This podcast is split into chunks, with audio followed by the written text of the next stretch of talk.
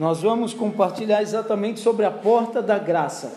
A Bíblia diz que o que temos do Senhor, é o, é, o temor do Senhor é o princípio da sabedoria. E isso é afirmado de maneira repetitiva em todo o livro de Provérbios. Temer a Deus é o princípio da sabedoria. Em outras palavras, é submissão, prestar contas, ter alguém que você teme, obedece. Provérbios 9, versículo 10 diz assim: O temor do Senhor é o princípio da sabedoria, e o conhecimento do santo é prudência, porque por mim se multiplicam os teus dias, e os anos da sua vida se acrescentarão. Se você tem temor do Senhor e sabedoria do Santo, você vai ter vida longa e vida abençoada.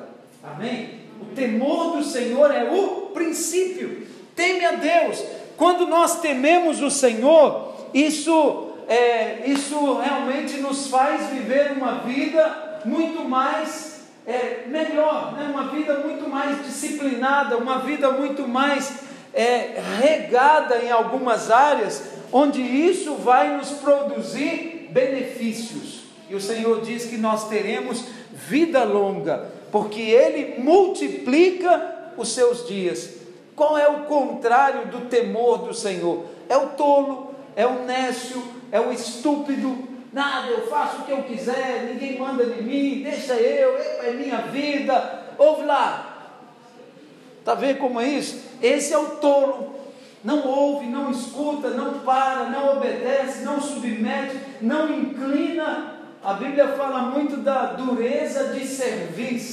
Dureza de servir é quem não, não consegue se inclinar, não consegue prostrar, não consegue temer no bom sentido. Amém? Não estamos falando aqui de ter medo, mas temor. Aleluia. Então é importante é o temor do Senhor. A promessa não é apenas de uma vida longa, mas de uma vida cheia de vida.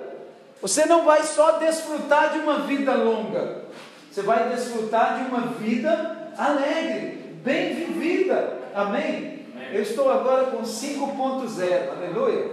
São 50 anos bem vividos. Eu vivi cada fase da minha vida.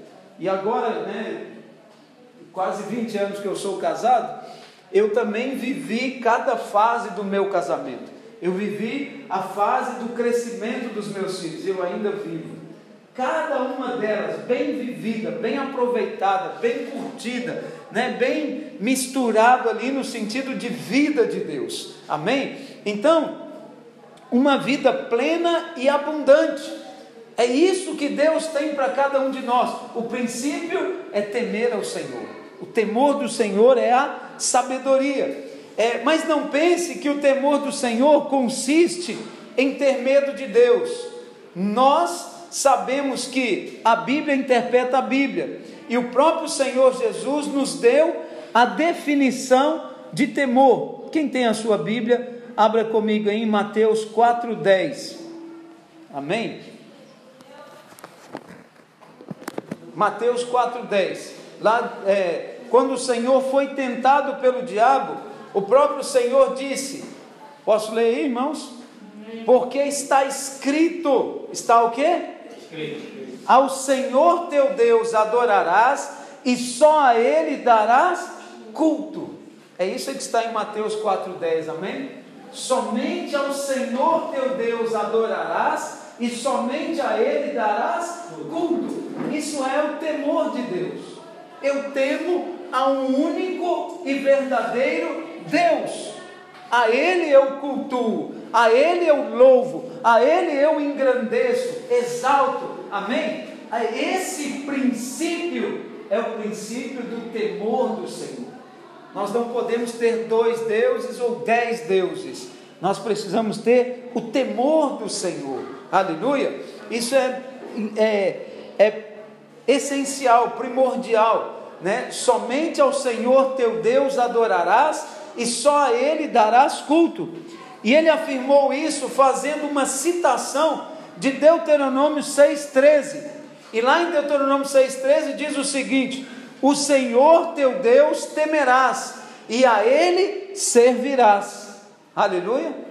Está em Deuteronômio 6, versículo 13: Somente ao Senhor teu Deus servirás, e somente ao Senhor teu Deus adorarás. Aleluia. Então, esse é o princípio ter um único Deus, ter o coração voltado para o Senhor, inclinado completamente a Ele. O Senhor Jesus mesmo é, trocou a palavra temor por adoração. Ele disse, na verdade, que temer a Deus é adorá-lo. Então, assim sendo, quando dizemos que o temor do Senhor é o princípio da sabedoria, nós estamos, na verdade, afirmando que quando adoramos o Senhor, ganhamos sabedoria. Amém? A maior batalha espiritual que nós podemos eh, lutar é adorar o Senhor. Você quer ver uma coisa? Na hora da tribulação, na hora da angústia, a coisa mais difícil é adorar a Deus. É ou não é? Reclamar é fácil, murmurar é fácil, xingar dono, falar coisa, você, ué, ué. É fácil, é ou não é? Mas adorar, levantar a mão, exaltar e falar: o Senhor é maravilhoso. Ó oh, Senhor, eu não estou entendendo esse momento, mas o Senhor é lindo, o Senhor é poderoso. Amém? Louvar, exaltar, engrandecer, você está recebendo o que? Sabedoria. Eu lembro que quando eu retornei para cá em 2017, mais ou menos 3 de julho de 2017, eu retornei para Beira e nós tínhamos um grande desafio pela frente, não diminuiu muito não, mas temos um grande desafio. E eu reuni os obreiros, os pastores, e falava, irmãos, vamos adorar o Senhor. E gastávamos horas adorando o Senhor. Marcava duas, três reuniões por semana e não falava uma palavra, gastava o nosso tempo adorando ao Senhor. Eles me paravam, tocavam meu ombro, pastor, o senhor não vai dar uma palavra? Não, hoje não, não tem palavra para dar. Hoje nós vamos adorar o Senhor. A maior guerra espiritual é adorar a Deus, dizer que Ele é Senhor frente a todas as outras coisas. Amém? Esse é o princípio da sabedoria. O Senhor é maior. O Senhor é maior. Estamos juntos?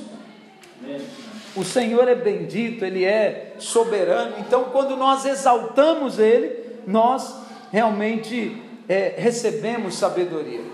Tem havido entendimento, às vezes, muito comum entre os irmãos, de que a adoração é Deus, né? adorar a Deus é muito mais do que cânticos de louvor.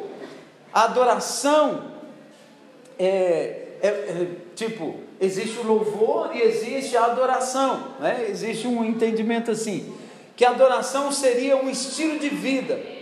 Mas, na verdade, a Bíblia não afirma isso. A adoração ela não é necessariamente um estilo de vida. Em lugar nenhum na Bíblia isso é afirmado.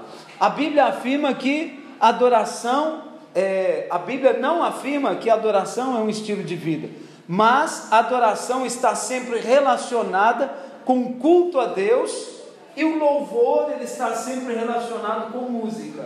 Amém? Nós realmente cultuamos a Deus quando nós louvamos a Ele no sentido de tocar a presença dele com a nossa adoração. Amém, meus irmãos? Você pode cantar, e às vezes você pode saber trocar um instrumento e cantar muito bem, tocar muito bem, mas não toca o Senhor. A adoração, às vezes você não sabe bater nem palma. Tem irmãos que luta da palma, né? Hã? Tá todo mundo tchau, tchau, tchau, e aí vem depois. Não é assim? Mas o coração dele está alinhadinho com o Senhor e ele está adorando o Senhor em espírito e em verdade. Amém? Amém? Adoração então é, é uma ligação direta com o Senhor, onde você coloca o seu coração nele e o coração dele está em você. Amém? Então, é, tudo em nossas vidas precisa ser feito para a glória do Senhor. Paulo diz que quer comais, quer bebais, ou façais qualquer outra coisa, fazei tudo para a glória de Deus. 1 Coríntios 10, 31. Isso é adoração. Eu estou varrendo aqui, fazendo aqui assim, né?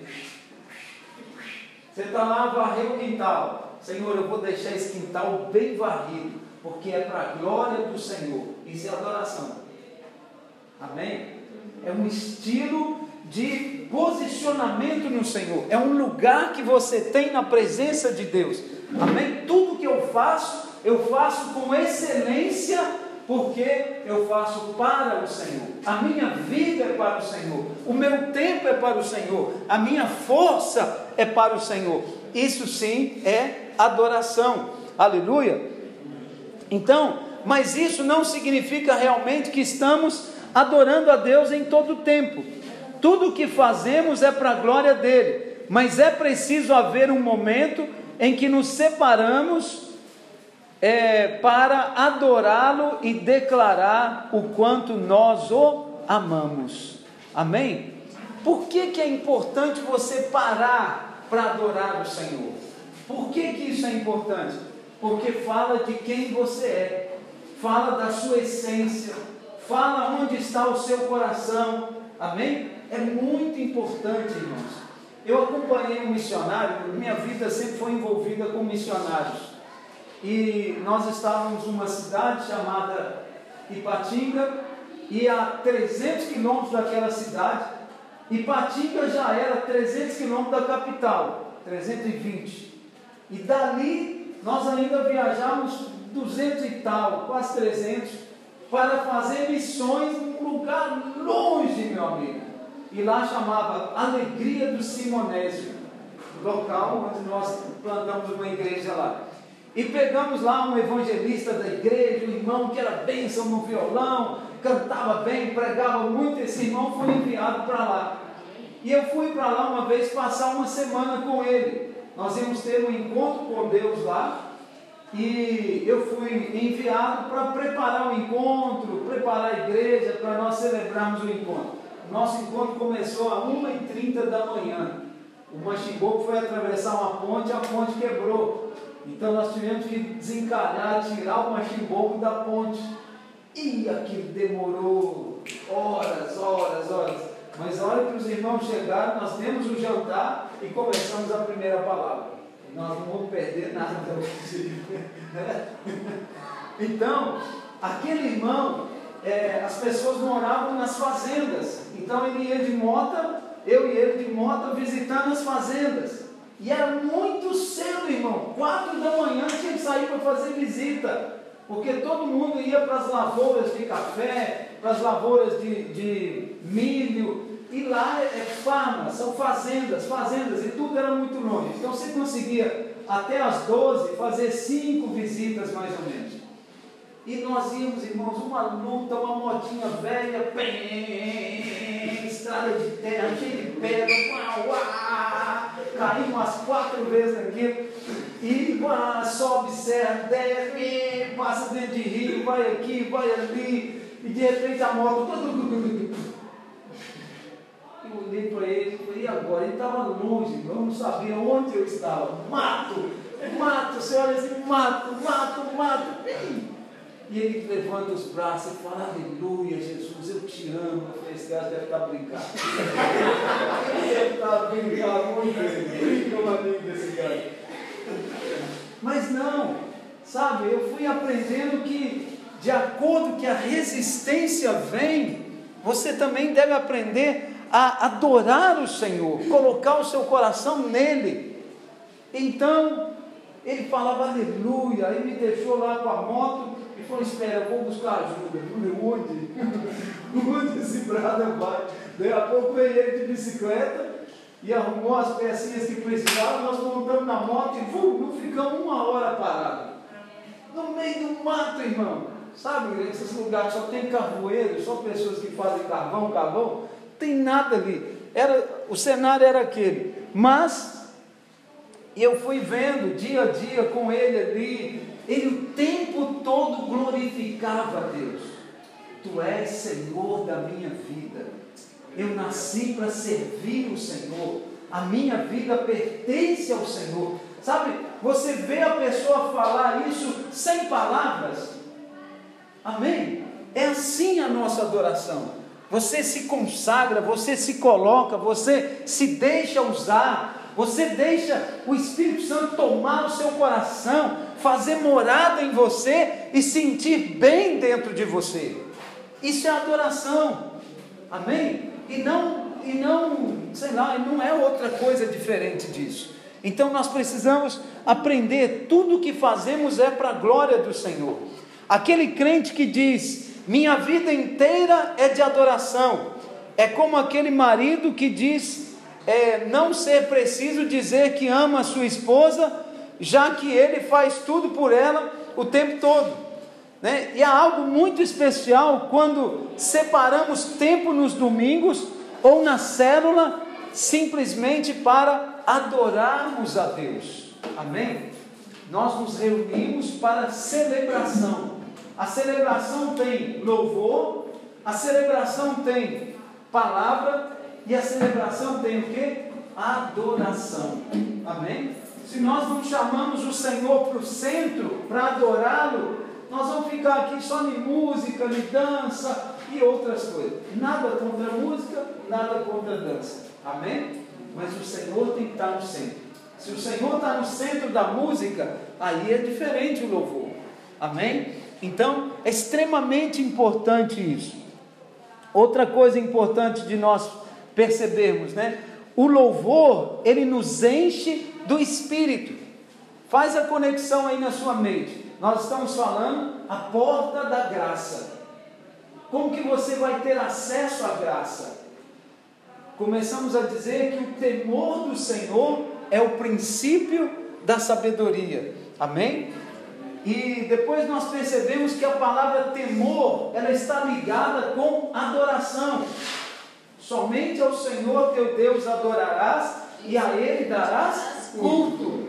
Amém? Então, nós estamos percebendo exatamente isso. Agora a Bíblia diz que o louvor, ele nos enche do Espírito. Quando você louva e entoa e fala e canta e celebra, você vai ficar o que? Cheio do Espírito. No Salmo 1, a palavra de Deus diz que bem-aventurado é aquele que tem prazer na lei do Senhor e na sua lei medita de dia e de noite.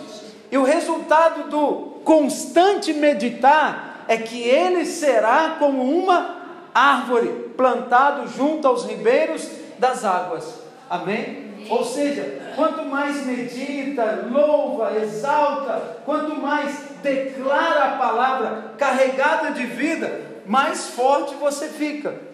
Lembra que nós falamos aqui do Salmo 23?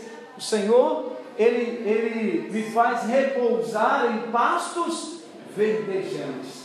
Aqui o Salmo 1, ele fala que aquele que teme ao Senhor e medita na Sua palavra, ele é como uma árvore onde tem um ribeiro do lado, onde passa um rio do lado. Amém? A árvore que está próxima da água, ela não murcha em tempo nenhum. As águas, as árvores que estão distantes das águas, vai chegando o tempo da seca, as folhas caem, ela murcha, fica sem vida, parece que morreu. E algumas morrem mesmo. Não é assim?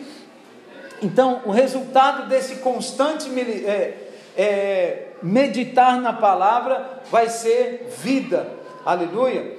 Então, como essa árvore, ele será saudável e frutífero. E tudo quanto fizer será bem sucedido. Saúde, prosperidade, frutificação são parte da herança daqueles que meditam na palavra.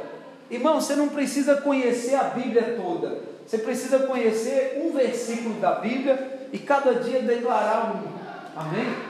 O Senhor é meu pastor e nada me faltará. Cola ele na testa hoje e começa a declarar ele. Amanhã você pega o 91, cola ele na testa e começa a declarar ele. Amém? Amém? Cada dia um pouco. Vai liberando versículos, vai liberando palavras, vai liberando fé, vai meditando na palavra, refletindo naquilo que você está a dizer. Amém? Eu sou bem-aventurado. Eu sou próspero, eu sou feliz. Amém? Eu estou plantado junto a correntes das águas, porque eu medito na palavra. Você vê que os salmos de Davi, eles são palavra de Deus. Ele meditava, ele salmodiava, ele cantava as palavras com a sua harpa, né? Tocando harpa e salmodiando ao Senhor, né? Glorificando o Senhor. Os rabinos, os judeus, eles ensinam que meditar pode ser feito de forma cantada. O meditar bíblico envolve a confissão da palavra. Isso pode ter feito também, isso pode ser feito também cantado. Paulo diz que nós também somos cheios do Espírito quando nós falamos a palavra. Se você quer acompanhar aí Efésios 5:18, diz assim: "E não vos embriagueis com vinho, no qual há dissolução, mas enchei-vos do Espírito. Como que você se enche do Espírito? O próprio versículo dá a receita, falando entre vós com salmos, entoando e louvando de coração ao Senhor, com hinos e cânticos espirituais, dando sempre graças por tudo ao nosso Deus e Pai, em nome do nosso Senhor Jesus Cristo. Amém? Amém? Então ele diz o seguinte: não vos embriagueis com vinho, mas enchei-vos. Como que você se enche do Espírito? Entoando, salmodiando, falando a palavra, exercitando o seu espírito na palavra de Deus. Amém, meus irmãos? Essa palavra é poderosa para mudar o rumo da nossa vida, porque a porta da graça é a adoração é o coração conectado ao Senhor, é você cheio do Espírito. Amém? Quanto mais carne, quanto mais preocupação, quanto mais desespero, ansiedade, mais mundo, mais distância de Deus. Quanto mais cheio do Espírito, louvando, adorando, exaltando, glorificando, bendizendo, falando e salmodiando ao Senhor com ações de graças mais graça você vai desfrutar na sua vida, mais portas vão se abrir, mais surpreendido você vai ser. Amém, meus irmãos? Tem, tem bênção que vão bater na sua porta essa semana. Aleluia. Aleluia. Amém. Pelo menos um vai receber. Aleluia. Aleluia. Oh glória.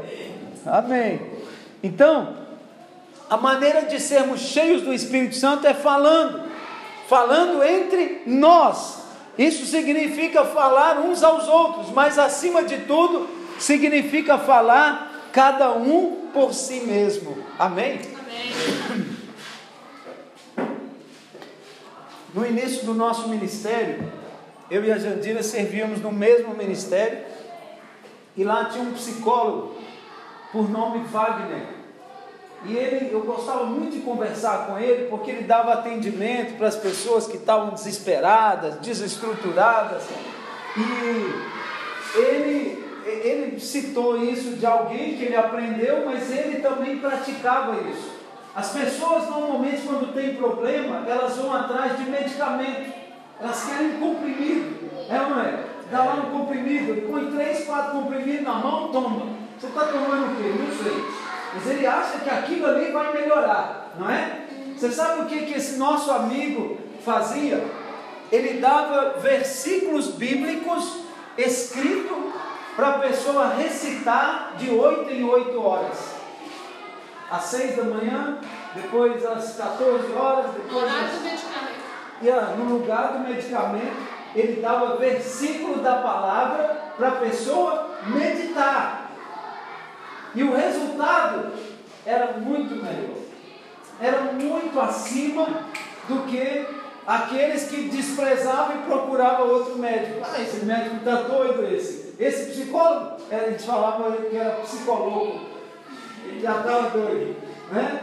Então, mas aquilo fazia toda a diferença. Um médico recitar a palavra de Deus no lugar de medicamento. E as pessoas tinham uma recuperação incrível, porque meditava na palavra, salmodiando, louvando, bendizendo ao Senhor. E isso é fruto de né, crescimento. Nós podemos crescer e fluir muito mais. Esse falar de si mesmo pode ser feito falando e entoando louvores. O Senhor é o meu pastor, nada me faltará. Aleluia. Você pode entoar o seu cântico aí. Aleluia. Talvez vai ser melhor do que o meu. Mas não importa, o Senhor recebe os dois. O Senhor não está procurando lá o gajo afinadinho, que tem uma voz bonita. Não, Ele está procurando quem louva. Aleluia. Quem exalta, quem tem essa liberdade. No versículo 15, o Senhor diz que devemos andar como sábios e não como tolos, remindo o tempo. Nós não falamos lá atrás que nós devemos, é, o temor do Senhor é o princípio da sabedoria. O contrário de sabedoria é ser tolo, é ser nécio. Então é exatamente isso que o versículo 15 diz. Remir o tempo significa resgatar o que estava perdido. Você quer aproveitar o seu tempo? Louve ao Senhor. Amém. Amém? Quanto mais coisas tolas para preencher o nosso tempo, pior é. Aleluia. Quando então remimos o tempo, estamos resgatando o tempo que foi perdido. E qual que é a maneira mais sábia então de fazermos isso? Andando como sábios. Nós remimos o tempo quando falamos em todo o tempo que é com salmos, com hinos, com cânticos né, e com palavras espirituais. Amém? O Senhor é meu pastor, né, Ele me faz andar é, eu habito no esconderijo do Altíssimo, e tantos outros versículos que o Senhor vai trazer na sua mente. Amém? O Senhor vai dar a você a palavra certa e você vai a seu tempo falando e liberando cada uma delas. Amém? É, outro ponto, né? O louvor libera graça. Quando nós louvamos o Senhor, graça é liberada. Há muitas palavras para louvor no Velho Testamento, e a mais usada é halai, parece halal dos, dos muçulmanos, mas é um halai. É, de onde vem a palavra aleluia, aleluia, halai, aleluia, halai, amém. Então, o seu sentido é expressar celebração e alegria em louvor diante de Deus. Aleluia, você está feliz diante do Senhor, então você fala, halai. Amém? Isso no hebraico, lá no grego, no hebraico isso. É, então é a maneira de expressarmos o aleluia. O, o sentido é exatamente esse. Outra palavra é ladai. E a primeira menção dessa palavra é sobre Lia, aquela que foi esposa de Jacó. Como você sabe, Jacó teve duas esposas. Ele trabalhou primeiro sete anos para ficar na casa do tio. Depois ele pediu para o tio que ele queria casar com Raquel. Então o tio falou: Sete anos eu te dou a minha filha. Ele trabalhou sete. E quando ele foi casar, ele casou com Lia. Então ele teve que trabalhar mais sete anos. E aí ele então pôde é, ter a, a Raquel. Ele já tinha, mas ele teve que trabalhar para, entre aspas, pagar o lobolo dela. Foram 14 anos, 7 anos por cada filha. Não reclama se o seu sogro pedir 5 mil, 10 mil de lobolo. Jacó, é, Jacó não, Labão pediu 14 anos de trabalho. É, Barão, isso é, isso é lobolo, bem mesmo. Tá vendo? É assim. É, então, Jacó, ele teve duas esposas, Lia e Raquel. Jacó, porém, amava a Raquel. E Lia sempre desejava receber o amor de Jacó, mas ela nunca conseguia. Então, ela fez de tudo o que ela podia para conquistar o amor de Jacó, e nós podemos ver isso de acordo que os seus filhos foram nascendo. Ela queria ser mais amada do que Raquel. Raquel era a, a predileta ou a preterida de Jacó. Mas Lia, ela queria ser a mulher mesmo que agradasse o marido, e ela queria estar um pouco à frente. Então, lá em Gênesis, capítulo 29, do versículo 31 em diante, diz assim: Vendo o Senhor que Lia era desprezada, fê-la fecunda, ao passo que Raquel era estéril. Concebeu, pois, Lia e deu à luz um filho, a quem chamou Ruben. Como é que chamava o primeiro filho? Porque ela dizia: O Senhor atendeu a minha aflição. No coração de Lia era o seguinte: Ah, se eu tiver um filho primeiro do que a minha rival, né, a outra esposa do meu marido, então ele vai me amar mais. Então, quando ela concebe e tem o primeiro filho, o nome dele é Deus me livrou da minha aflição. Está vendo? Esse é o significado de Rubem.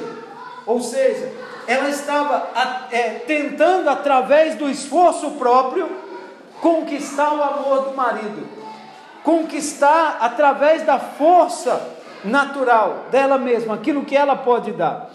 É, o Senhor atendeu a minha aflição, por isso agora me amará o meu marido. Concedeu a segunda vez e deu à luz um filho e disse: Soube o Senhor que era preterida e me deu mais este. Chamou-lhe, pois, o nome Simeão. E outra vez concedeu-lhe e deu à luz um filho e disse: Agora desta vez se unirá mais a mim o meu marido, porque lhe dei à luz três filhos. Por isso lhe chamou Levi. Está vendo que cada um dos filhos é, ela está falando algo que está no coração dela. Não, agora com esse filho eu vou ser escolhida. Não, agora o Senhor me deu mais um, então com esse meu marido vai me amar mais. Cada nome representa a aflição do coração dela em tentar agradar o marido, em tentar é, é, conquistar o amor do marido. Amém? Por isso ela deu o nome de Levi. E de novo concedeu e deu à luz a um filho. Então disse: ela diz: Chega agora, desta vez louvarei o Senhor. E, e por isso lhe chamou Judá e cessou de dar a luz. Amém? Então, até ali, ela foi tentando várias vezes ter filhos, e cada filho que nascia, ela dava um nome, porque ela dizia: Não, agora meu marido vai me amar. Com esse agora eu vou conquistar o meu marido. Mas esse agora, meu marido é meu. E aí, por fim, ela cansou e ela falou: Não, Agora eu louvarei ao Senhor, porque o Senhor realmente merece ser adorado e louvado, amém? E pôs o nome dele de Judá. O primeiro filho foi Ruben, que significa eis o filho. Agora o Senhor me deu o filho. Ela gerou o filho com a intenção de ganhar o amor do marido, mas isso não foi suficiente. Aí ela disse: com esse filho o meu marido me amará. Então por isso que é, esse é o filho, o sinal que, os, que o meu marido me amará. Ela então gerou o segundo filho, dizendo: O Senhor sabe da minha intenção e me deu mais um filho. Está vendo? O segundo, então, ele veio para dizer: Não, agora eu consegui. Mas até agora a sua preocupação era apenas com ela mesma. Simeão significa ouça. Podemos dizer, ouça o filho, mas ela continuava sem ouvir o filho. Amém? Isso ouça o filho aponta para ouça Jesus, ele é o filho. Amém? Ela precisava ouvir o filho, né? ouvir o que Deus realmente estava falando. Presta atenção, foi Deus que encaixou ela como a primeira esposa. Amém, meus irmãos? Jacó queria colocar a pretensão dele, mas Deus tinha algo é, preparado para Jacó. Amém. Então, até aqui a preocupação dela era apenas com ela mesma. O terceiro filho chamou Levi, que significa unido. Quando o menino nasceu, ela disse: Agora meu marido se unirá a mim. Eu quero te perguntar uma coisa. Tem, tem áreas da nossa vida que nós às vezes insistimos com estratégias naturais. Insistimos talvez em fazer uma formação, em mudar de cidade, de ir de um lado para o outro, pensando que a solução natural é que vai resolver. cuidado para não aumentar os problemas. Aumenta a aflição. Eu já fiz de tudo, eu não sei mais o que fazer. Em vez de se, né, é, de declarar na força do braço, você precisa é, deixar Deus fluir na sua vida de maneira melhor. Em vez de olhar para o Senhor, você está sempre usando uma estratégia natural, sem depender de Deus para alcançar o seu objetivo. Infelizmente, porém, o resultado tem, si, tem sido sempre o que? Desapontamento. Você está sempre esperando, esperando, esperando e a, a coisa nunca acontece. Porém, quando ela teve o quarto filho, Lia mudou de opinião. Ela disse: Eu vou louvar ao Senhor. Não importa se o meu marido me ama, se não me ama, esse filho agora é para glorificar o Senhor, é para louvar o Senhor. Ela então deu o nome dele de Judá, né, o menino. Judá é ladar em hebraico e significa louvor. Ela não estava mais interessada em impressionar o marido. Ela queria apenas o que? Louvar o Senhor. Toda vez que nós fazemos algo para louvar a Deus, para glorificar a Ele, sem tentar impressioná-lo, sem tentar mostrar que você é bom o suficiente para fazer algo, aí sim você vai ter o, re, o resultado ou a resposta acima do que você esperava.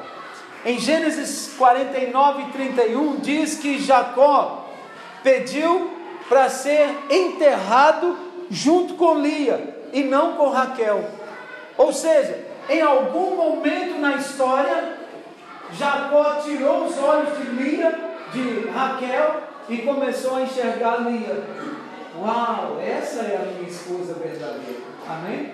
E Lia, na verdade, ela morre pelo caminho. Quando nasce Benjamim, que eles chamam de Benoni, ela morre. No parto do segundo filho, ela morre. Então, em algum momento, Lia passou a ser a principal, a esposa amada. Amém, meus irmãos? Nós falamos na, segunda, na semana passada, né? Ainda que pareça demorado, o Senhor tem sempre o melhor para nós. Então, quando tiramos os olhos das outras coisas e louvamos o Senhor no meio das circunstâncias, Ele concede aquilo que deseja o seu coração. A Bíblia diz no Salmo 37: Agrada-te do Senhor, e Ele satisfará o que deseja o seu coração. Amém? Nós precisamos agradar o Senhor. Isso é Judá, é louvor, louvar a Deus, fazer para o Senhor, engrandecer o nome dEle. Aleluia, irmãos. Glória a Deus. Então, é, o que louva, o faz porque reconhece o, va o valor de quem está louvando. Você louva porque você conhece o Senhor, sabe quem é o Senhor, porque você quer expressar a sua gratidão. Agora, Jesus veio da tribo de Judá, ele, na verdade, é o leão da tribo de Judá. Lembre-se que Judá é louvor, e o Senhor sempre virá no meio dos louvores. Amém? Não apenas no meio da música, mas no meio dos louvores. Trabalhe para louvar ao Senhor. Estude para louvar ao Senhor. Né? É, trabalhe em casa, fazendo as coisas de casa, para louvar o Senhor. Em João 10, versículo 9, Jesus disse que Ele é a porta. Mas no Salmo 100, versículo 4, lemos que entramos por Suas portas com ações de graças e hino de louvor. Amém, meus irmãos? Então, a porta é Cristo e o louvor é a maneira que entramos pela porta. Por isso que nós estamos falando sobre a porta da graça. Jesus é a porta, mas a maneira de entrarmos pela porta é louvando, não é reclamando, não é murmurando, não é resmungando, não é lamuriando, reclamando da vida, ansioso, com medo, com angústia, com né, desejos errados, coração errado. Não, louvor. Senhor, eu te louvo, eu te exalto, eu te bendigo, eu te glorifico a minha vida é uma vida para adorar e bendizer o teu nome. Amém, meus irmãos? E sem perceber, você já está entrando pelos atos do Senhor. Você já está vivendo nessa atmosfera da tribo de Judá. Amém? A tribo do louvor. Jesus é o leão da tribo de Judá. Por isso nós louvamos o nome dele. Aleluia. A graça, ela não é uma doutrina ou um ensino, mas ela é o próprio Cristo. Então, quando nós entramos por essa porta, nós encontramos a graça. Aleluia. Apocalipse 3:20, o Senhor diz que está na porta. Se alguém ouvir a sua voz e abrir, ele entrará para ceiar com ele. Amém? O Senhor, ele é a porta da graça. Amém. E nós abrimos a porta com louvor. Amém? Ladar é traduzido como louvor. É, e pouco mais da metade das vezes da palavra de Deus, metade é louvor e a outra metade é ações de graças, para essa mesma palavra, ladar. Metade das traduções que aparece, ela aparece como louvor, e a outra metade ela aparece com ações de graças. Então, louvor e ações de graças é a porta que nos faz entrar na presença, amém? É a porta que nos conduz à graça, que é o próprio Cristo. Estamos juntos, meus irmãos? Amém? amém? Então a nossa vida precisa ser assim. O contrário de louvor e gratidão é murmuração e reclamação. 1 Coríntios 10, 10 diz: Não murmureis como eles murmuraram, e foram destruídos pelo exterminador, ou foram exterminados pelo destruidor. Amém? Aqueles, aqueles sete consumidores que tem lá no livro de Joel, amém? Então, quando nós murmuramos, quando nós reclamamos, tudo é destruído, tudo é aniquilado, tudo, é, todas as portas se fecham. Mas quando você louva e tem um coração agradecido, né, com ações de graças, você entra pelos átrios do Senhor e vai encontrar a presença do Senhor todos os dias. Então nós louvamos quando reconhecemos que temos mais do que merecemos mas reclamamos quando pensamos que não merecemos, que não recebemos tudo que merecíamos. Amém? Eu já disse para os irmãos, né? Essas questões de dívida, eu sempre digo: ninguém me deve coisa alguma, porque senão essa, essa mentalidade de que alguém está me devendo, ela vai me julgar no merecimento. Ah, tá vendo? Você nem recebeu, você merecia receber muito mais. Então eu louvo a Deus, eu sei que eu vou receber, mas eu não me julgo merecedor de receber. Amém? Se eu não recebi ainda, primeiro é porque eu não mereço. E segundo, eu sei que eu ainda vou receber, porque vem do Senhor. Não depende do meu merecimento. Por isso eu declaro: ninguém me deve coisa alguma. Estamos juntos aqui, irmãos? Por isso eu vivo em paz. Por isso eu consigo louvar a Deus e exaltar o Senhor, senão eu estaria chorando uma hora dessa. A raiz da, da murmuração é a justiça própria. Todas as vezes que permitimos uma atitude de justiça própria, nós anulamos a graça e cancelamos a promessa de Deus. Então, louvar é a maior, é a melhor maneira de vigiarmos contra a justiça própria e permanecer firme na graça. Amém? Eu sei que o meu redentor vive. Eu sei que o Senhor já preparou o melhor para mim. Eu sei que eu sou como uma árvore plantada junto às correntes das águas. Eu sou bem-aventurado. Amém, meus irmãos? Você louva o Senhor com a palavra. Você exalta o Senhor com a palavra. O louvor, ele é uma porta de esperança. Amém, meus irmãos? Oséias 2,15 diz assim: E lhe darei as suas vinhas dali e o vale de Acó, por porta de esperança, e ali cantará, como nos dias da sua mocidade, e como no dia em que subiu da terra do Egito. Aleluia! O vale de Acó é, na verdade, vem da palavra Acã. Lembra Acã é aquele que estava junto com Moisés quando saiu, murmurava, reclamava, roubava ouro, ídolos. Então é, a terra abriu e engoliu ele. Então ali passou a chamar Vale de Acó, por causa de Acã. Estamos juntos aqui? Então ele diz que do vale de Acó vem a palavra Acã. Você deve se lembrar de que Acã foi aquele que pecou, pegando para si das coisas sagradas de Deus, é, é, e que Deus mandou que fossem tiradas de Jericó e consagradas a ele. Josué, por meio de Urim e Tumim, tirou sorte e foi revelado que Acã era o culpado. Ele então foi apedrejado e o vale onde ele morreu passou a se chamar Acor. Acor quer dizer tribulação, distúrbio, inquietação. Aleluia. O Senhor diz que se estivermos no vale da tristeza ou no vale da tribulação, no vale de Acor, Ele nos dará muitas portas de esperança. E a porta de esperança é aquela que cantamos que cantaremos como nos dias da mocidade, como nos dias em que fomos salvos. Cante no vale da tribulação e Deus abrirá uma porta de esperança. A esperança é uma confiança, uma expectativa de que coisas boas virão no futuro.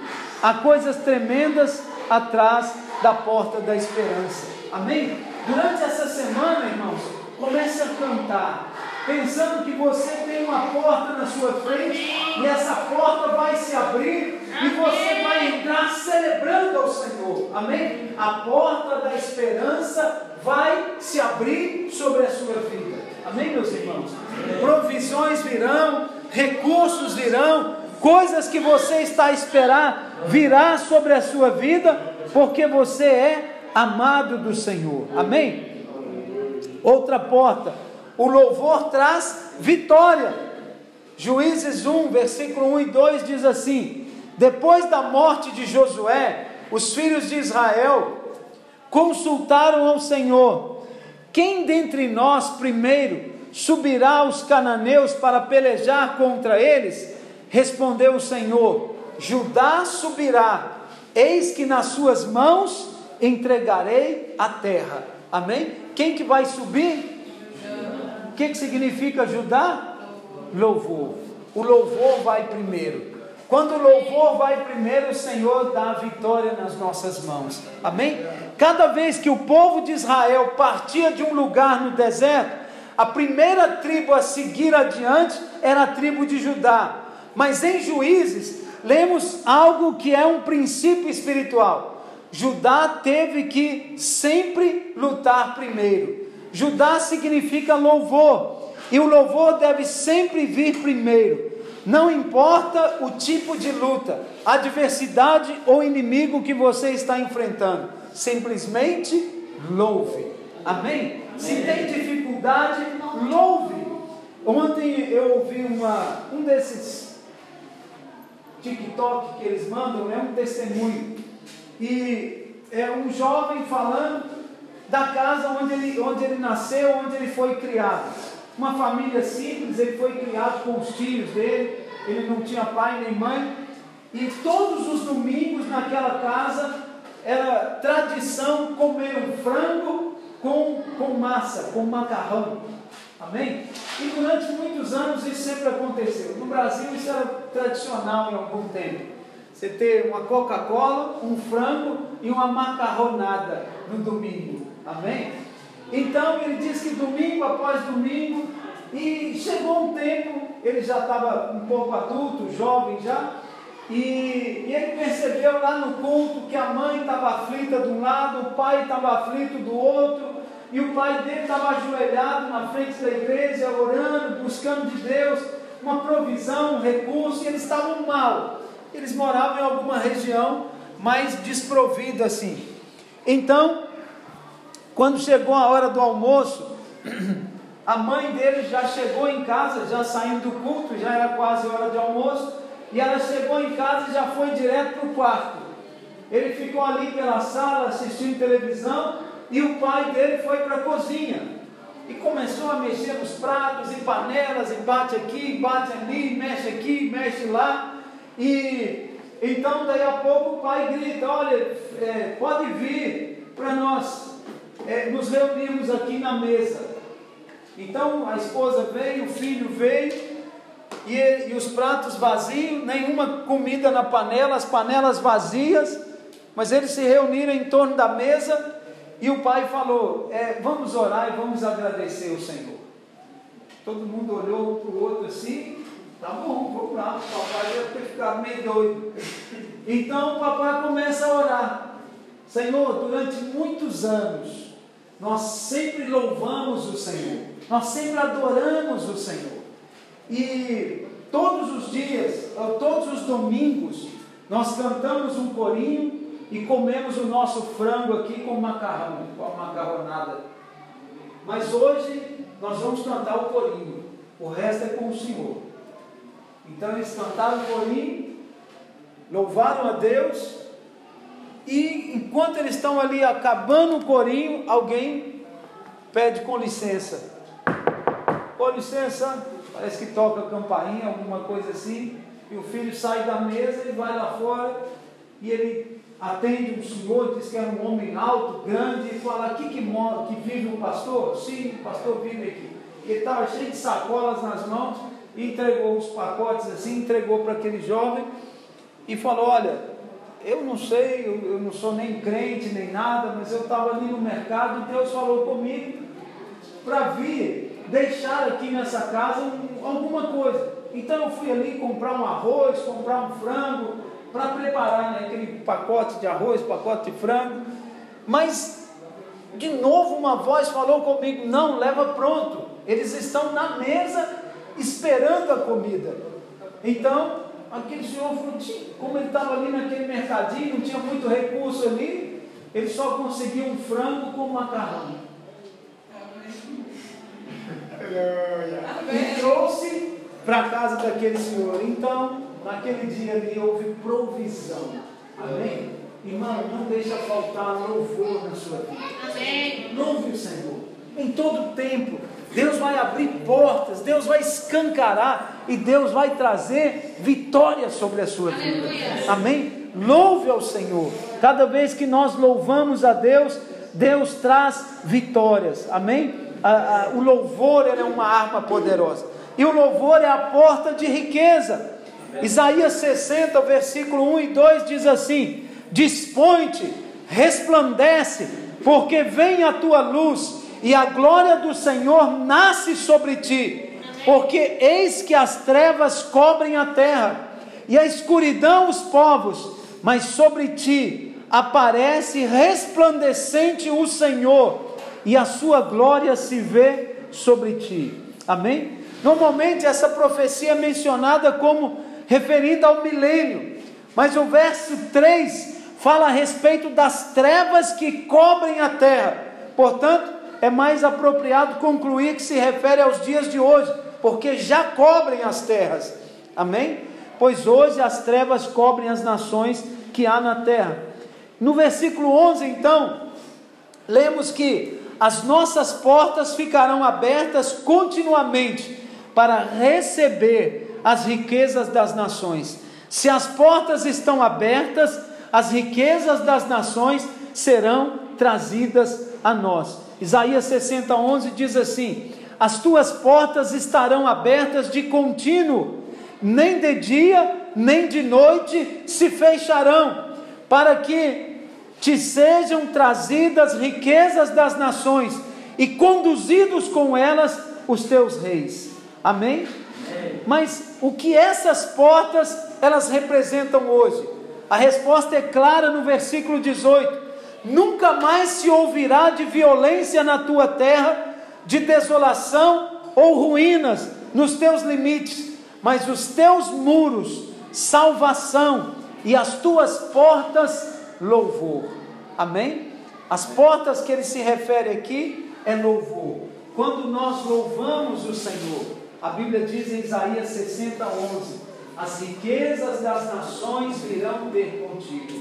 Amém? As riquezas virão, você vai desfrutar de bênçãos que você sozinho nunca conseguiria é, comprá-las, adquiri-las, recebê-las, mas somente pela graça do Senhor. Amém? É, essas portas então é o louvor. Os muros se chamam salvação. A palavra salvação é Yeshua, Yeshua em hebraico, e é o próprio nome do Senhor. Mas é maravilhoso quando entendemos que as portas se chamam louvor. E o versículo 11 diz que a porta deve ficar aberta continuamente. O louvor deve ser contínuo em nossas vidas. E o resultado disso é que as riquezas das nações serão trazidas. Amém? Nós não louvamos para ser enriquecidos com coisas naturais, mas para nos encher dele, que é a verdadeira riqueza. Amém? Feche os seus olhos onde você está e peça para ele, Senhor, eu quero eu quero entrar pelas portas. Eu quero entrar pela porta da graça. E a porta da graça é, uma, é um louvor, é um posicionamento em Cristo Jesus. A porta da graça é você falar com o Senhor continuamente, através dos salmos, dos hinos, através dos cânticos, através da, de uma postura de adoração, de louvor, de ver. Nós vamos compartilhar exatamente sobre a porta da graça. A Bíblia diz que o que temos do Senhor é o, é o temor do Senhor é o princípio da sabedoria. E isso é afirmado de maneira repetitiva em todo o livro de Provérbios. Temer a Deus é o princípio da sabedoria. Em outras palavras, é submissão, prestar contas, ter alguém que você teme, obedece. Provérbios 9, versículo 10 diz assim: o temor do Senhor é o princípio da sabedoria, e o conhecimento do santo é prudência, porque por mim se multiplicam os teus dias, e os anos da sua vida se acrescentarão. Se você tem temor do Senhor e sabedoria do santo, você vai ter vida longa e vida abençoada. Amém? O temor do Senhor é o princípio. Teme a Deus. Quando nós tememos o Senhor, isso, é, isso realmente nos faz viver uma vida muito mais é, melhor, né? uma vida muito mais disciplinada, uma vida muito mais é, regada em algumas áreas, onde isso vai nos produzir benefícios. E o Senhor diz que nós teremos vida longa porque ele multiplica os seus dias. Qual é o contrário do temor do Senhor? É o tolo, é o nécio, é o estúpido. Nada, eu faço o que eu quiser, ninguém manda em mim, deixa eu, é minha vida. Ouve lá. Está vendo como é isso? Esse é o tolo. Não ouve, não escuta, não para, não obedece, não submete, não inclina a Bíblia fala muito da dureza de serviço.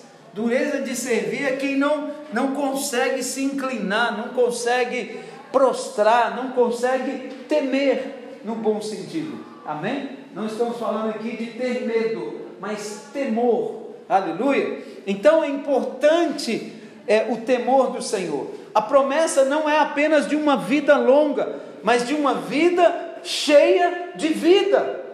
Você não vai só desfrutar de uma vida longa, você vai desfrutar de uma vida alegre, bem vivida. Amém? Eu estou agora com 5.0, aleluia. São 50 anos bem vividos. Eu vivi cada fase da minha vida. E agora, né, quase 20 anos que eu sou casado, eu também vivi cada fase do meu casamento. Eu vivi a fase do crescimento dos meus filhos, eu ainda vivo. Cada uma delas bem vivida, bem aproveitada, bem curtida, né? bem misturado ali no sentido de vida de Deus. Amém? Então, uma vida plena e abundante. É isso que Deus tem para cada um de nós. O princípio é temer ao Senhor. O temor do Senhor é a sabedoria. É, mas não pense que o temor do Senhor consiste em ter medo de Deus. Nós sabemos que a Bíblia interpreta a Bíblia e o próprio Senhor Jesus nos deu a definição de temor. Quem tem a sua Bíblia, abra comigo aí em Mateus 4:10. Amém? Mateus 4:10. Lá, é, quando o Senhor foi tentado pelo diabo, o próprio Senhor disse: Posso ler aí, irmãos? Porque está escrito, está o quê? Ao Senhor teu Deus adorarás e só a Ele darás culto. É isso que está em Mateus 4,10, amém? Somente ao Senhor teu Deus adorarás e somente a Ele darás culto. Isso é o temor de Deus. Eu temo a um único e verdadeiro Deus. A Ele eu cultuo, a Ele eu louvo, a Ele eu engrandeço, exalto. Amém? Esse princípio é o princípio do temor do Senhor. Nós não podemos ter dois deuses ou dez deuses. Nós precisamos ter o temor do Senhor. Aleluia. Isso é, é, é essencial, primordial. Né? Somente ao Senhor teu Deus adorarás e só a Ele darás culto. E ele afirmou isso fazendo uma citação de Deuteronômio 6,13. E lá em Deuteronômio 6,13 diz o seguinte: O Senhor teu Deus temerás, e a Ele servirás. Aleluia. Está em Deuteronômio 6, versículo 13. Somente ao Senhor teu Deus servirás, e somente ao Senhor teu Deus adorarás. Aleluia. Então, esse é o princípio: ter um único Deus, ter o coração voltado para o Senhor, inclinado completamente a Ele. O Senhor Jesus mesmo é, trocou a palavra temor por adoração. Ele disse, na verdade, que temer a Deus é adorá-lo. Então, assim sendo, quando dizemos que o temor do Senhor é o princípio da sabedoria, nós estamos, na verdade, afirmando que quando adoramos o Senhor, ganhamos sabedoria. Amém? A maior batalha espiritual que nós podemos eh, lutar é adorar o Senhor. Você quer ver uma coisa? Na hora da tribulação, na hora da angústia, a coisa mais difícil é adorar a Deus. Né, mãe? Reclamar é fácil, murmurar é fácil, xingar dono, falar coisa, você, vai, vai. É fácil, é ou não é?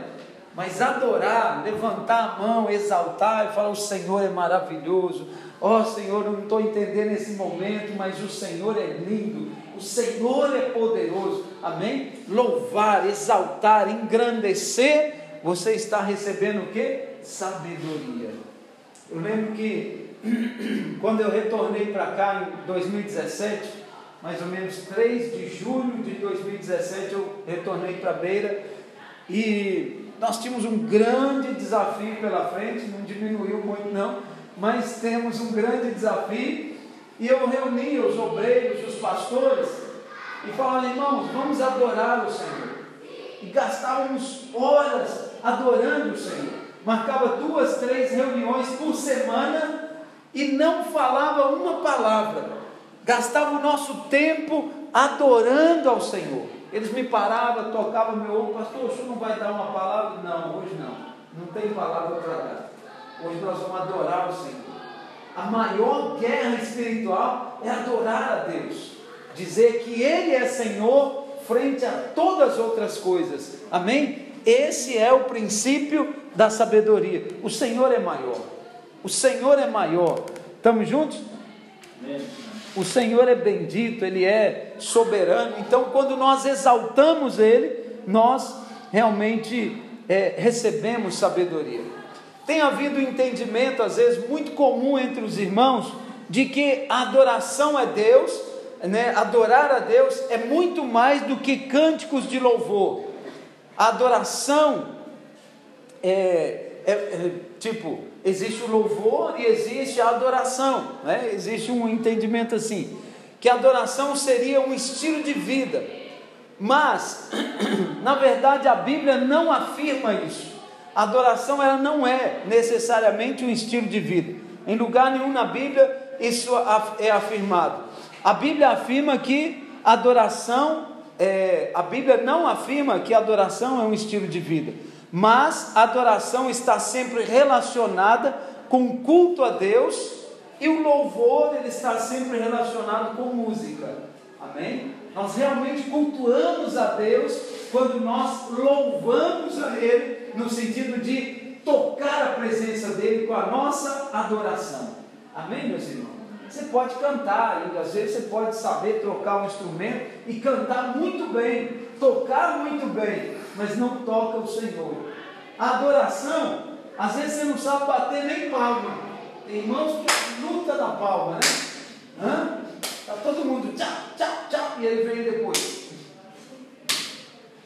Não é assim? Mas o coração dele está alinhadinho com o Senhor e ele está adorando o Senhor em espírito e em verdade. Amém? Amém? Adoração então é, é uma ligação direta com o Senhor, onde você coloca o seu coração nele e o coração dele está em você. Amém? Então, é, tudo em nossas vidas precisa ser feito para a glória do Senhor.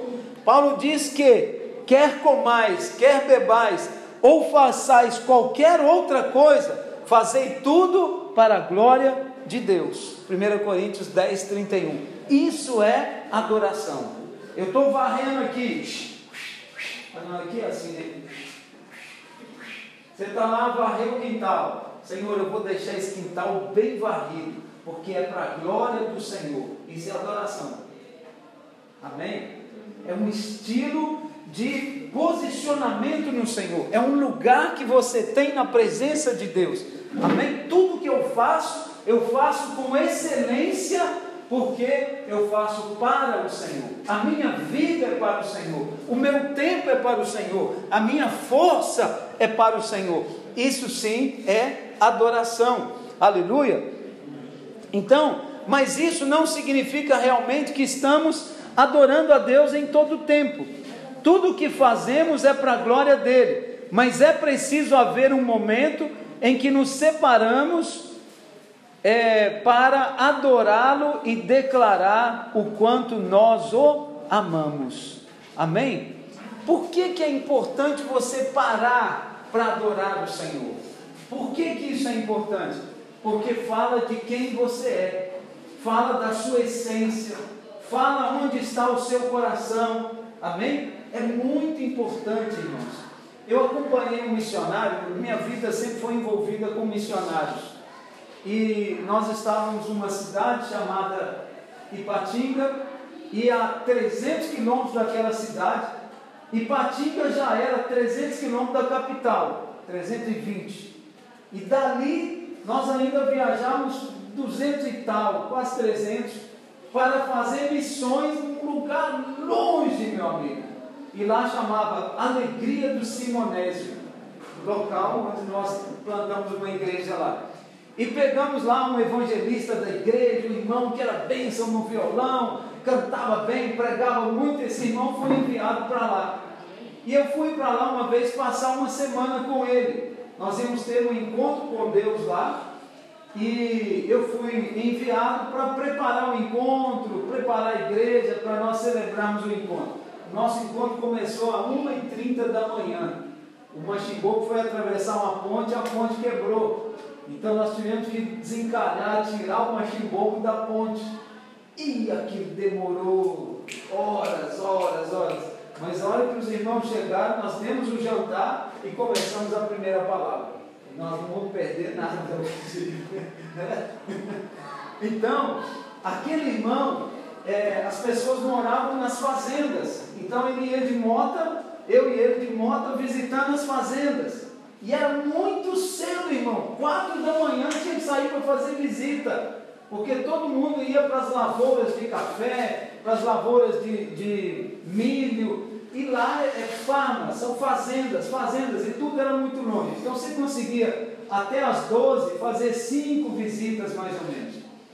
E nós íamos, irmãos, uma luta, uma motinha velha, bem, estrada de terra, cheia de pedra, uau, uau, caímos umas quatro vezes aqui, e sobe serra, desce, passa dentro de rio, vai aqui, vai ali, e de repente a moto. Eu olhei para ele e falei, e agora? Ele estava longe, eu não sabia onde eu estava. Mato, mato, você assim, mato, mato, mato. E ele levanta os braços e fala, aleluia, Jesus, eu te amo. Esse cara deve estar brincando. deve estar brincando, muito brinca uma amigo desse cara. Mas não, sabe, eu fui aprendendo que, de acordo que a resistência vem, você também deve aprender a adorar o Senhor, colocar o seu coração nele. Então, ele falava aleluia, aí me deixou lá com a moto e falou: Espera, eu vou buscar ajuda. Eu falei: Onde? Onde esse brada vai? Daí a pouco veio ele de bicicleta e arrumou as pecinhas que precisavam. Nós montamos na moto e vum, não ficamos uma hora parados. No meio do mato, irmão. Sabe, esses lugares só tem carvoeiro, só pessoas que fazem carvão, carvão, tem nada ali. Era, o cenário era aquele. Mas eu fui vendo dia a dia com ele ali, ele o tempo todo glorificava a Deus. Tu és Senhor da minha vida. Eu nasci para servir o Senhor. A minha vida pertence ao Senhor. Sabe, você vê a pessoa falar isso sem palavras, Amém? É assim a nossa adoração. Você se consagra, você se coloca, você se deixa usar, você deixa o Espírito Santo tomar o seu coração, fazer morada em você e sentir bem dentro de você. Isso é adoração. Amém? E não, e não, sei lá, não é outra coisa diferente disso. Então nós precisamos aprender, tudo o que fazemos é para a glória do Senhor.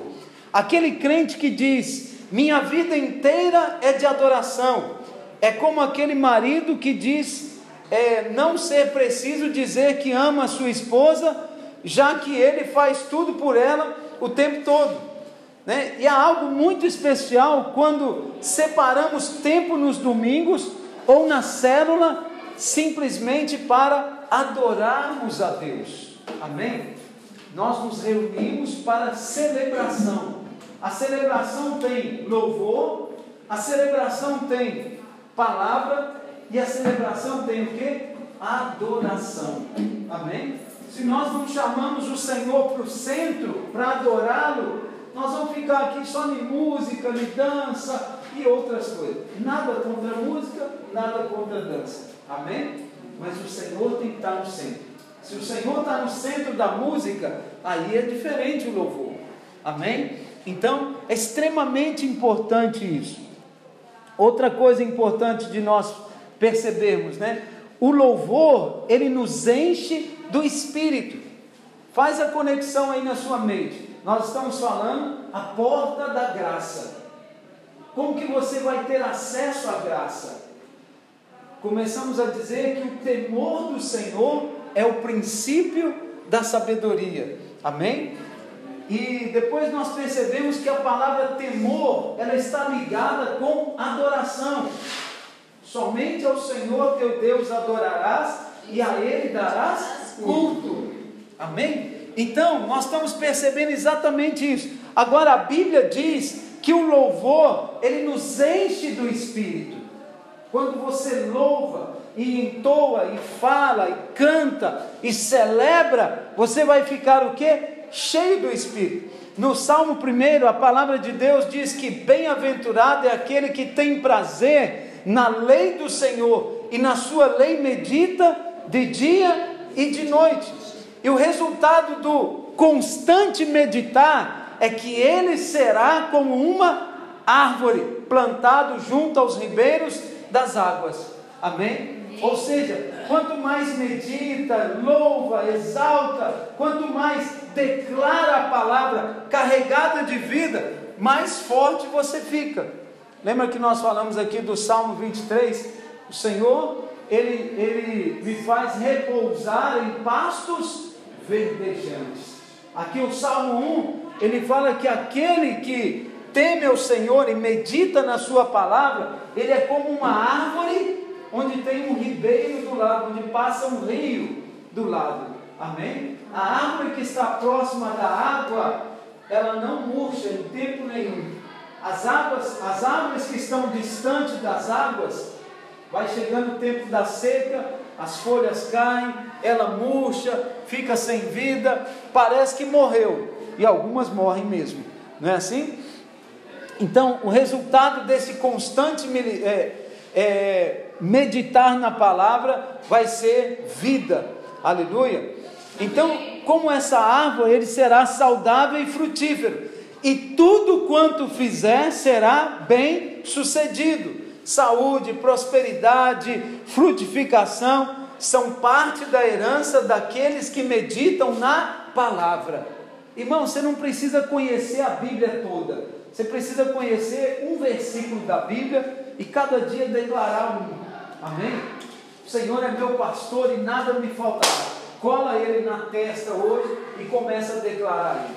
Amanhã você pega o 91 cola ele na testa e começa a declarar ele, amém? amém? Amém? Cada dia um pouco, vai liberando versículos, vai liberando palavras, vai liberando fé, vai meditando na palavra, refletindo naquilo que você está a dizer, amém?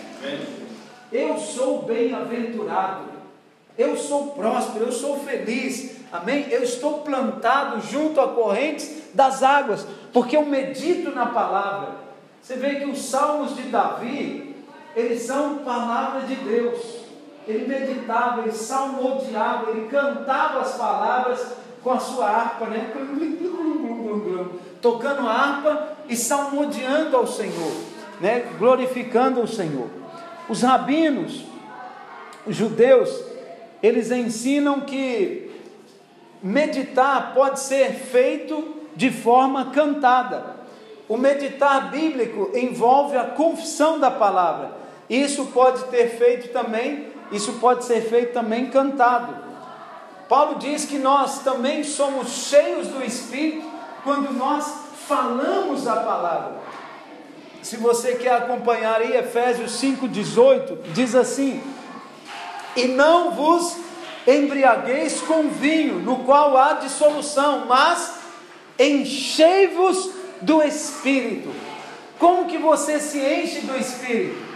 O próprio versículo dá a receita, falando entre vós com salmos, entoando e louvando de coração ao Senhor, com hinos e cânticos espirituais, dando sempre graças por tudo ao nosso Deus e Pai, em nome do nosso Senhor Jesus Cristo. Amém? Amém? Então ele diz o seguinte: não vos embriagueis com vinho, mas enchei-vos. Como que você se enche do Espírito? Entoando, salmodiando, falando a palavra, exercitando o seu espírito na palavra de Deus. Amém, meus irmãos? Essa palavra é poderosa para mudar o rumo da nossa vida, porque a porta da graça é a adoração é o coração conectado ao Senhor, é você cheio do Espírito, amém? Quanto mais carne, quanto mais preocupação, quanto mais desespero, ansiedade, mais mundo, mais distância de Deus. Quanto mais cheio do Espírito, louvando, adorando, exaltando, glorificando, bendizendo, falando e salmodiando ao Senhor com ações de graças mais graça você vai desfrutar na sua vida, mais portas vão se abrir, mais surpreendido você vai ser. Amém, meus irmãos? Tem, tem bênção que vão bater na sua porta essa semana. Aleluia. Aleluia. Amém. Pelo menos um vai receber. Aleluia. Oh glória. Amém. Então, a maneira de sermos cheios do Espírito Santo é falando falando entre nós. Isso significa falar uns aos outros, mas acima de tudo, significa falar cada um por si mesmo. Amém? No início do nosso ministério, eu e a Jandira servíamos no mesmo ministério, e lá tinha um psicólogo, por nome Wagner. E ele, eu gostava muito de conversar com ele, porque ele dava atendimento para as pessoas que estavam desesperadas, desestruturadas. E ele, ele citou isso de alguém que ele aprendeu, mas ele também praticava isso. As pessoas normalmente quando tem problema, elas vão atrás de medicamento. Elas querem comprimido. É ou não é? Dá lá no comprimido, põe três, quatro comprimidos na mão, toma. Você está tomando o quê? Não sei. Mas ele acha que aquilo ali vai melhorar, não é? Você sabe o que, que esse nosso amigo fazia? Ele dava versículos bíblicos escritos para a pessoa recitar de oito em oito horas. Às seis da manhã, depois às 14 horas, depois. No lugar às... do medicamento. Yeah, no lugar do medicamento, ele dava versículo da palavra para a pessoa meditar. E o resultado era muito melhor. Era muito acima do que aqueles que desprezavam e procuravam outro médico. Ah, esse médico está doido esse. Esse psicólogo, a gente falava que era psicólogo. Já estava doido. Né? Então, mas aquilo fazia toda a diferença. Um médico recitar a palavra de Deus no lugar de medicamento. E as pessoas tinham uma recuperação incrível, porque meditava na palavra, salmodiando, louvando, bendizendo ao Senhor. E isso é fruto de né, crescimento. Nós podemos crescer e fluir muito mais. Esse falar de si mesmo pode ser feito falando e entoando louvores. O Senhor é o meu pastor, nada me faltará. Aleluia. Você pode entoar o seu cântico aí. Aleluia. Talvez vai ser melhor do que o meu. Mas não importa, o Senhor recebe os dois. O Senhor não está procurando lá o gajo afinadinho, que tem uma voz bonita. Não, Ele está procurando quem louva. Aleluia. Quem exalta, quem tem essa liberdade. No versículo 15, o Senhor diz que devemos andar como sábios e não como tolos, remindo o tempo. Nós não falamos lá atrás que nós devemos, é, o temor do Senhor é o princípio da sabedoria. O contrário de sabedoria é ser tolo, é ser nécio. Então é exatamente isso que o versículo 15 diz. Remir o tempo significa resgatar o que estava perdido. Você quer aproveitar o seu tempo? Louve ao Senhor. Amém. Amém? Quanto mais coisas tolas para preencher o nosso tempo, pior é. Aleluia. Quando então remimos o tempo, estamos resgatando o tempo que foi perdido. E qual que é a maneira mais sábia então de fazermos isso? Andando como sábios. Nós remimos o tempo quando falamos em todo o tempo que é com salmos, com hinos, com cânticos né, e com palavras espirituais. Amém? o Senhor é meu pastor, né? Ele me faz andar, é, eu habito no esconderijo do Altíssimo, e tantos outros versículos que o Senhor vai trazer na sua mente. Amém? O Senhor vai dar a você a palavra certa e você vai a seu tempo falando e liberando cada uma delas. Amém? É, outro ponto, né? O louvor libera graça. Quando nós louvamos o Senhor, graça é liberada. Há muitas palavras para louvor no Velho Testamento, e a mais usada é halai, parece halal dos, dos muçulmanos, mas é um halai. É de onde vem a palavra aleluia, aleluia, halai, aleluia, halai, amém. Então, o seu sentido é expressar celebração e alegria em louvor diante de Deus. Aleluia, você está feliz diante do Senhor, então você fala, halai. Amém? Isso no hebraico, lá no grego, no hebraico isso. É, então é a maneira de expressarmos o aleluia. O, o sentido é exatamente esse. Outra palavra é ladai. E a primeira menção dessa palavra é sobre Lia, aquela que foi esposa de Jacó. Como você sabe, Jacó teve duas esposas. Ele trabalhou primeiro sete anos para ficar na casa do tio, depois ele pediu para o tio que ele queria casar com Raquel, então o tio falou: Sete anos eu te dou a minha filha. Ele trabalhou sete, e quando ele foi casar, ele casou com Lia. Então ele teve que trabalhar mais sete anos. E aí ele então pôde é, ter a, a Raquel. Ele já tinha, mas ele teve que trabalhar para, entre aspas, pagar o lobolo dela. Foram 14 anos, 7 anos por cada filha. Não reclama se o seu sogro pedir 5 mil, 10 mil de lobolo. Jacó, é, Jacó não, Labão pediu 14 anos de trabalho. É, Barão, isso é, isso é lobolo, bem mesmo. Tá vendo? É assim. É, então, Jacó, ele teve duas esposas, Lia e Raquel. Jacó, porém, amava a Raquel. E Lia sempre desejava receber o amor de Jacó, mas ela nunca conseguia. Então, ela fez de tudo o que ela podia para conquistar o amor de Jacó, e nós podemos ver isso de acordo que os seus filhos foram nascendo ela queria ser mais amada do que Raquel. Raquel era a, a predileta ou a preterida de Jacó. Mas Lia, ela queria ser a mulher mesmo que agradasse o marido, ela queria estar um pouco à frente.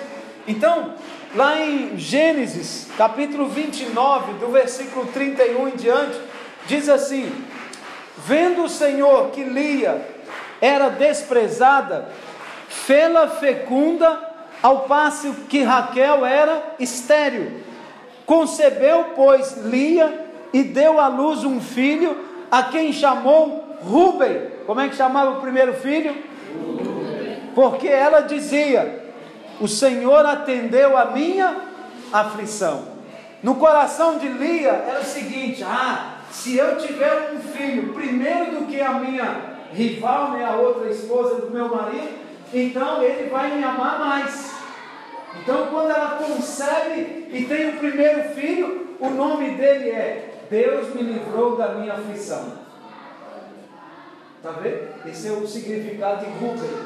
Ou seja, ela estava é, tentando, através do esforço próprio, conquistar o amor do marido, conquistar através da força natural dela mesma, aquilo que ela pode dar é, o Senhor atendeu a minha aflição, por isso agora me amará o meu marido. Concedeu a segunda vez e deu à luz um filho e disse: Soube o Senhor que era preterida e me deu mais este. Chamou-lhe, pois, o nome Simeão. E outra vez concedeu-lhe e deu à luz um filho e disse: Agora desta vez se unirá mais a mim o meu marido porque lhe dei à luz três filhos, por isso lhe chamou Levi. Está vendo que cada um dos filhos, é, ela está falando algo que está no coração dela. Não, agora com esse filho eu vou ser escolhida. Não, agora o Senhor me deu mais um, então com esse meu marido vai me amar mais. Cada nome representa a aflição do coração dela em tentar agradar o marido, em tentar é, é, conquistar o amor do marido. Amém? Por isso ela deu o nome de Levi. E de novo concedeu e deu à luz a um filho. Então disse: Ela diz: Chega agora. Desta vez louvarei o Senhor. E, e por isso lhe chamou Judá. E cessou de dar à luz. Amém? Então até ali ela foi tentando várias vezes ter filhos. E cada filho que nascia ela dava um nome porque ela dizia: Não, agora meu marido vai me amar. Com esse agora eu vou conquistar o meu marido. Mas esse agora meu marido é meu. E aí por fim ela cansou e ela falou: Não, agora eu louvarei ao Senhor. Porque o Senhor realmente merece ser adorado e louvado. Amém? E pôs o nome dele de Judá.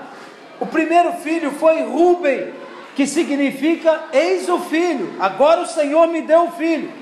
Ela gerou o filho com a intenção de ganhar o amor do marido. Mas isso não foi suficiente.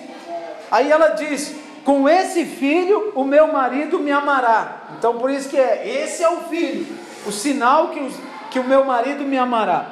Ela então gerou o segundo filho, dizendo: O Senhor sabe da minha intenção e me deu mais um filho.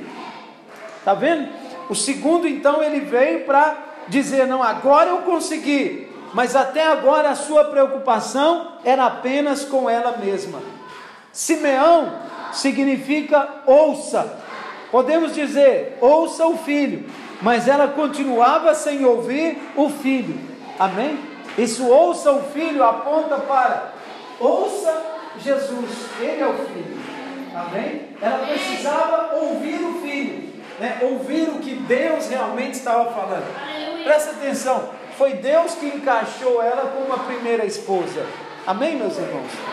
Jacó queria colocar a pretensão dele, mas Deus tinha algo é, preparado para Jacó. Então, até aqui a preocupação dela era apenas com ela mesma. O terceiro filho chamou Levi, que significa unido. Quando o menino nasceu, ela disse: Agora meu marido se unirá a mim. Eu quero te perguntar uma coisa. Tem, tem áreas da nossa vida que nós às vezes insistimos com estratégias naturais. Insistimos talvez em fazer uma formação, em mudar de cidade, de ir de um lado para o outro, pensando que a solução natural é que vai resolver cuidado para não aumentar os problemas. Aumenta a aflição. Eu já fiz de tudo, eu não sei mais o que fazer. Em vez de se, né, é, de declarar na força do braço, você precisa é, deixar Deus fluir na sua vida de maneira melhor. Em vez de olhar para o Senhor, você está sempre usando uma estratégia natural, sem depender de Deus para alcançar o seu objetivo. Infelizmente, porém, o resultado tem, si, tem sido sempre o que? Desapontamento. Você está sempre esperando, esperando, esperando e a, a coisa nunca acontece. Porém, quando ela teve o quarto filho, Lia mudou de opinião. Ela disse: Eu vou louvar ao Senhor, não importa se o meu marido me ama, se não me ama, esse filho agora é para glorificar o Senhor, é para louvar o Senhor. Ela então deu o nome dele de Judá, né, o menino. Judá é ladar em hebraico e significa louvor. Ela não estava mais interessada em impressionar o marido. Ela queria apenas o que? Louvar o Senhor.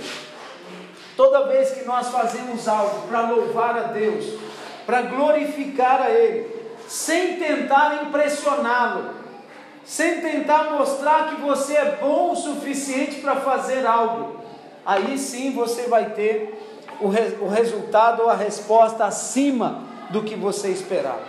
Em Gênesis 49, 31, diz que Jacó pediu para ser enterrado junto com Lia e não com Raquel. Ou seja, em algum momento na história, Jacó tirou os olhos de Lia, de Raquel, e começou a enxergar Lia. Uau, essa é a minha esposa verdadeira. Amém? E Lia, na verdade, ela morre pelo caminho. Quando nasce Benjamim, que eles chamam de Benoni, ela morre. No parto do segundo filho, ela morre. Então, em algum momento, Lia passou a ser a principal, a esposa amada. Amém, meus irmãos? Nós falamos na, segunda, na semana passada, né? Ainda que pareça demorado, o Senhor tem sempre o melhor para nós. Então, quando tiramos os olhos das outras coisas e louvamos o Senhor no meio das circunstâncias, Ele concede aquilo que deseja o seu coração. A Bíblia diz no Salmo 37: Agrada-te do Senhor, e Ele satisfará o que deseja o seu coração. Amém?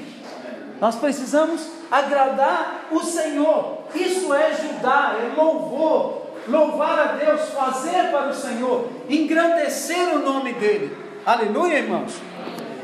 Glória a Deus. Então, é, o que louva, o faz porque reconhece o, va o valor de quem está louvando. Você louva porque você conhece o Senhor, sabe quem é o Senhor, porque você quer expressar a sua gratidão. Agora, Jesus veio da tribo de Judá, ele na verdade é o leão da tribo de Judá. Lembre-se que Judá é louvor, e o Senhor sempre virá no meio dos louvores, amém? Não apenas no meio da música, mas no meio dos louvores. Trabalhe para louvar ao Senhor, estude para louvar ao Senhor, né? É, trabalhe em casa fazendo as coisas de casa para louvar o Senhor. Em João 10, versículo 9, Jesus disse que Ele é a porta. Mas no Salmo 100, versículo 4, lemos que entramos por Suas portas com ações de graças e hino de louvor. Amém, meus irmãos? Então, a porta é Cristo e o louvor é maneira que entramos pela porta. Por isso que nós estamos falando sobre a porta da graça. Jesus é a porta, mas a maneira de entrarmos pela porta é louvando, não é reclamando, não é murmurando, não é resmungando, não é lamuriando, reclamando da vida, ansioso, com medo, com angústia, com né, desejos errados, coração errado. Não! Louvor. Senhor, eu te louvo, eu te exalto, eu te bendigo, eu te glorifico. A minha vida é uma vida para adorar e bendizer o teu nome. Amém, meus irmãos? E sem perceber, você já está entrando pelos atos do Senhor. Você já está vivendo nessa atmosfera da tribo de Judá. Amém? A tribo do louvor. Jesus é o leão da tribo de Judá. Por isso nós louvamos o nome dele. Aleluia. A graça, ela não é uma doutrina ou um ensino, mas ela é o próprio Cristo. Então, quando nós entramos por essa porta, nós encontramos a graça. Aleluia. Apocalipse 3:20, o Senhor diz que está na porta. Se alguém ouvir a sua voz e abrir, ele entrará para ceiar com ele. Amém? O Senhor, ele é a porta da graça. Amém. E nós abrimos a porta com louvor. Amém? Ladar é traduzido como louvor. É, e pouco mais da metade das vezes da palavra de Deus, metade é louvor e a outra metade é ações de graças, para essa mesma palavra, ladar. Metade das traduções que aparece, ela aparece como louvor, e a outra metade ela aparece com ações de graças. Então, louvor e ações de graças é a porta que nos faz entrar na presença, amém? É a porta que nos conduz à graça, que é o próprio Cristo. Estamos juntos, meus irmãos? Amém? amém? Então a nossa vida precisa ser assim. O contrário de louvor e gratidão é murmuração e reclamação. 1 Coríntios 10, 10 diz: Não murmureis como eles murmuraram, e foram destruídos pelo exterminador, ou foram exterminados pelo destruidor. Amém? Aqueles, aqueles sete consumidores que tem lá no livro de Joel, amém? Então, quando nós murmuramos, quando nós reclamamos, tudo é destruído, tudo é aniquilado, tudo, é, todas as portas se fecham. Mas quando você louva e tem um coração agradecido, né, com ações de graças, você entra pelos átrios do Senhor e vai encontrar a presença do Senhor todos os dias. Então nós louvamos quando reconhecemos que temos mais do que merecemos, mas reclamamos quando pensamos que não merecemos, que não recebemos tudo que merecíamos. Amém? Eu já disse para os irmãos, né? Essas questões de dívida, eu sempre digo: ninguém me deve coisa alguma, porque senão essa, essa mentalidade de que alguém está me devendo, ela vai me julgar no merecimento. Ah, tá vendo? Você nem recebeu, você merecia receber muito mais. Então eu louvo a Deus, eu sei que eu vou receber, mas eu não me julgo merecedor de receber. Amém? Se eu não recebi ainda, primeiro porque eu não mereço. E segundo, eu sei que eu ainda vou receber, porque vem do Senhor. Não depende do meu merecimento. Por isso eu declaro: ninguém me deve coisa alguma. Estamos juntos aqui, irmãos? Por isso eu vivo em paz. Por isso eu consigo louvar a Deus e exaltar o Senhor, senão eu estaria chorando uma hora dessa. A raiz da, da murmuração é a justiça própria. Todas as vezes que permitimos uma atitude de justiça própria, nós anulamos a graça e cancelamos a promessa de Deus. Então, louvar é a maior, é a melhor maneira de vigiarmos contra a justiça própria e permanecer firme na graça. Amém? Eu sei que o meu redentor vive. Eu sei que o Senhor já preparou o melhor para mim. Eu sei que eu sou como uma árvore plantada junto às correntes das águas. Eu sou bem-aventurado. Amém, meus irmãos?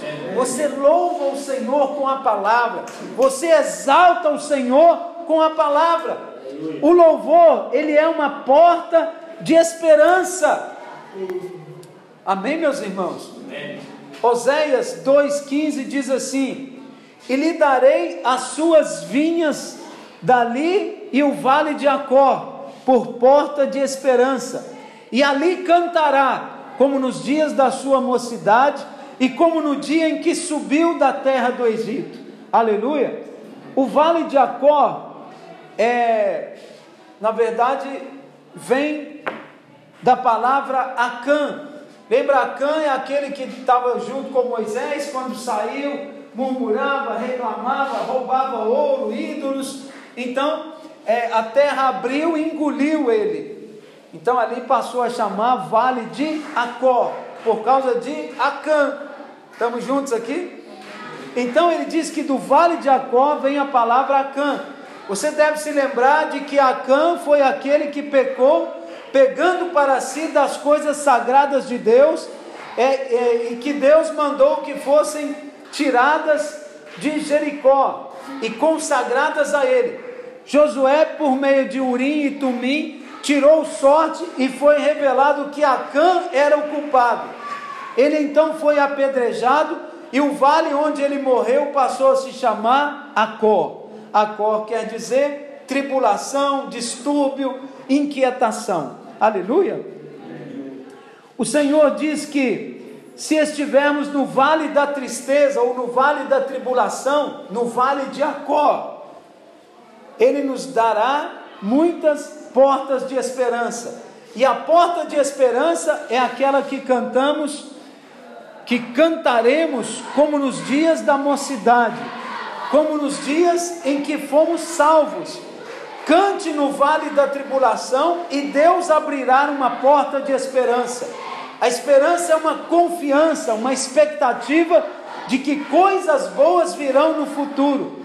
Há coisas tremendas atrás da porta da esperança. Amém? Durante essa semana, irmãos, comece a cantar pensando que você tem uma porta na sua frente e essa porta vai se abrir e você vai entrar celebrando ao Senhor. Amém? A porta da esperança vai se abrir sobre a sua vida. Amém, meus irmãos?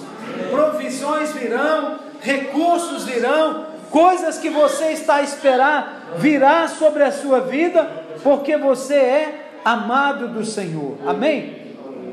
Outra porta o louvor traz vitória.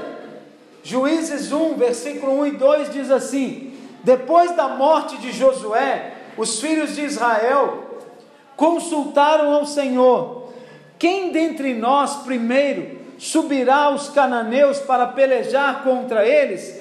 Respondeu o Senhor: Judá subirá, eis que nas suas mãos entregarei a terra. Amém? Quem que vai subir? que, que significa ajudar? Louvor. O louvor vai primeiro. Quando o louvor vai primeiro, o Senhor dá a vitória nas nossas mãos. Amém? Cada vez que o povo de Israel partia de um lugar no deserto, a primeira tribo a seguir adiante era a tribo de Judá. Mas em Juízes, lemos algo que é um princípio espiritual. Judá teve que sempre lutar primeiro. Judá significa louvor, e o louvor deve sempre vir primeiro. Não importa o tipo de luta, adversidade ou inimigo que você está enfrentando, simplesmente louve. Amém? Se tem dificuldade, louve. Ontem eu ouvi uma, um desses TikTok que eles mandam, é um testemunho. E é um jovem falando da casa onde ele, onde ele nasceu, onde ele foi criado. Uma família simples, ele foi criado com os filhos dele, ele não tinha pai nem mãe. E todos os domingos naquela casa era tradição comer um frango com, com massa, com macarrão. Amém? E durante muitos anos isso sempre aconteceu. No Brasil isso era tradicional em algum tempo. Você ter uma Coca-Cola, um frango e uma macarronada no domingo. Amém? Então ele diz que domingo após domingo, e chegou um tempo, ele já estava um pouco adulto, jovem já, e, e, ele percebeu lá no culto que a mãe estava aflita de um lado, o pai estava aflito do outro, e o pai dele estava ajoelhado na frente da igreja, orando, buscando de Deus uma provisão, um recurso, e eles estavam mal. Eles moravam em alguma região mais desprovida assim. Então, quando chegou a hora do almoço, a mãe dele já chegou em casa, já saindo do culto, já era quase hora de almoço e ela chegou em casa e já foi direto para o quarto. Ele ficou ali pela sala assistindo televisão e o pai dele foi para a cozinha. E começou a mexer nos pratos e panelas, e bate aqui, bate ali, mexe aqui, mexe lá. E então daí a pouco o pai grita, olha, é, pode vir para nós é, nos reunirmos aqui na mesa. Então a esposa veio, o filho veio, e, e os pratos vazios, nenhuma comida na panela, as panelas vazias, mas eles se reuniram em torno da mesa e o pai falou: é, Vamos orar e vamos agradecer o Senhor. Todo mundo olhou um para o outro assim, tá bom, vamos lá. O papai deve ter ficado meio doido. Então o papai começa a orar: Senhor, durante muitos anos, nós sempre louvamos o Senhor, nós sempre adoramos o Senhor. E todos os dias, todos os domingos, nós cantamos um corinho e comemos o nosso frango aqui com macarrão, com a macarronada. Mas hoje nós vamos cantar o corinho, o resto é com o Senhor. Então eles cantaram o corinho, louvaram a Deus, e enquanto eles estão ali acabando o corinho, alguém pede com licença. Com licença, parece que toca campainha, alguma coisa assim, e o filho sai da mesa e vai lá fora, e ele atende um senhor, diz que era um homem alto, grande, e fala, aqui que, mora, que vive o pastor? Sim, o pastor vive aqui.